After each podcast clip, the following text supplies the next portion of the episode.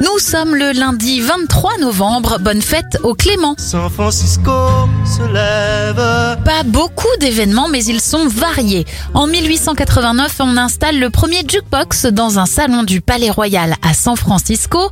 Le charpentier John Lee Love invente le taille-crayon en 1897 et le journal Charlie Hebdo est publié pour la première fois en 1970.